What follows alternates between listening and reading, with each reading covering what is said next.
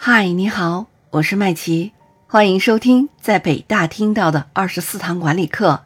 今天开始和你分享第十四堂课：识人，用对人就成功了一半。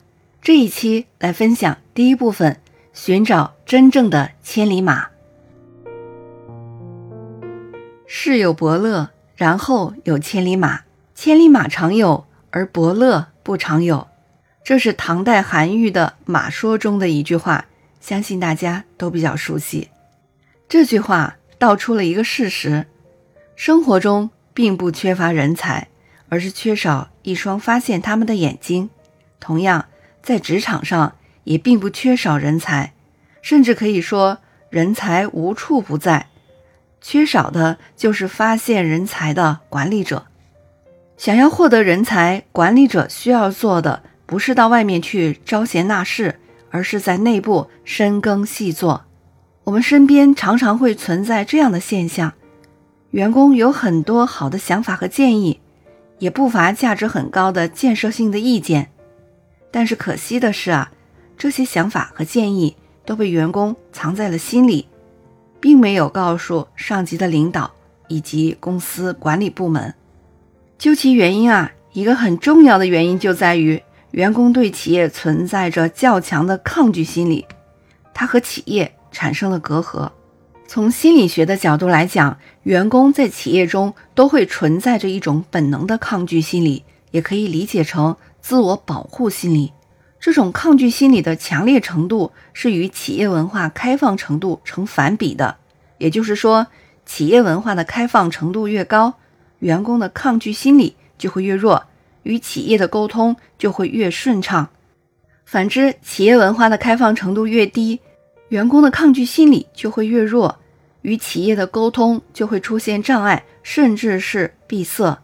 反观我们身边的企业，像谷歌、苹果、IBM、丰田等等，企业文化开放程度很高的企业，很多有价值的建设性意见都是来自员工的想法和建议。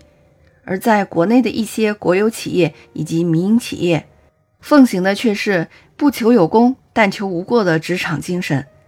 因为员工深知，也许因为说错一句话或者做错一件事，就会受到冷落，甚至是开除。这样的心态直接导致了企业创新源泉的匮乏。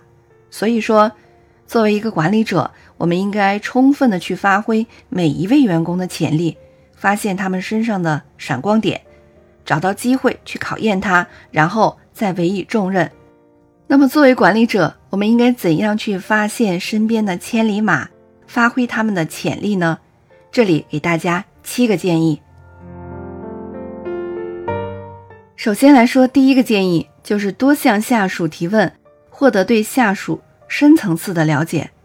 社会生活的复杂性主要表现在事与事之间的直接或间接的联系性，这就要求我们无论是做什么事，都要尽可能的了解深层次的原因，然后一个层次一个层次的去解决。作为老板，如果能养成习惯，在遇到问题的时候多去征询下属的意见，从他们的答案中可以逐渐了解他们对问题的认识程度。解决方案、真实动机等等，所谓“问之以言，以观其详”，讲的就是这个道理。第二呢，我们就是要故意把秘密说给他听，以此来观察他的德行。有的时候啊，老板也可以故意向某个下属提供一些次要情报，只要泄露了出来，马上就知道他能不能守口如瓶。如果一个人不能守口如瓶，那是很难办成好事的。在信息社会里，商业竞争除了资金、人才的竞争，更是技术内核的较量。由此呢，保守商业秘密是人才最起码的要素。所以，当一个老板发现下属不能保守秘密的时候，千万不要把重大的问题呀交给他去处理，否则就容易把事情搞砸。再来说第三个建议，我们要善于追根问底，以此来测定真假虚实。有些人啊，在回答问题的时候，只是敷衍塞责，可能会说的很漂亮，但是经不起进一步的追问。另外一些人呢，虽然回答简练，但是总能道出实情，也显得比较自信。所以，管理者可以抓住某一个问题，不断的去追问，密切观察对方的反应。如果对方显得惶惶不安，就说明他刚才所做的回答大有问题；如果他显得很坚定，安如泰山，就说明啊，他确实讲的是真话。这个做法和现代的某些测谎手段有些类似，的确是很实用的。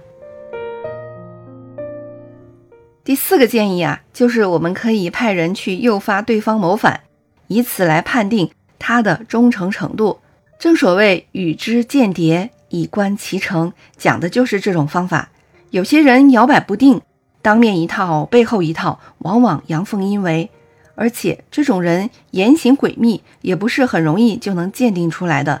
最好的手法莫过于故意派人与他密谈策反，看他是否会附和。比如可以派人在他的面前故意说老板的坏话，以此来看看他是否开始抱怨，就能把这类人区分出来。我们再来说第五个建议，就是故意让他经手钱财，看他是不是廉洁。一个企业的生存和发展离不开财务的正确管理理念。如果企业内部的员工没有清廉的作风，企业是很难立足下去的。看看下属是否清廉，最好是在实践中去观察他，让他经手一些钱财，看他在办理这些事情的过程中有没有贪污的倾向，看他是否会接受贿赂，因为钱财的问题会涉及到各方的利益。所以，在这个过程中，也就很可能有人行贿。如果下属因此受贿，而在处理钱财的时候故意偏袒某一方，就表明他并不清廉。对这种人啊，我们一定要小心提防。再来说第六个建议，我们可以故意带他到一些娱乐声色场所，看他如何表现。有些人很在乎钱，有些人啊。则沉迷于女色，这两种人啊，都会因此而败事，不能委以重任。重钱的人很可能会受贿，好色的人很可能就会因为枕边细语而败事。对于这种意外事故，老板不得不防，不要等到东窗事发才去懊悔。最后，我们来说第七个建议，就是我们要把困难摆在他面前。以测试他的勇气。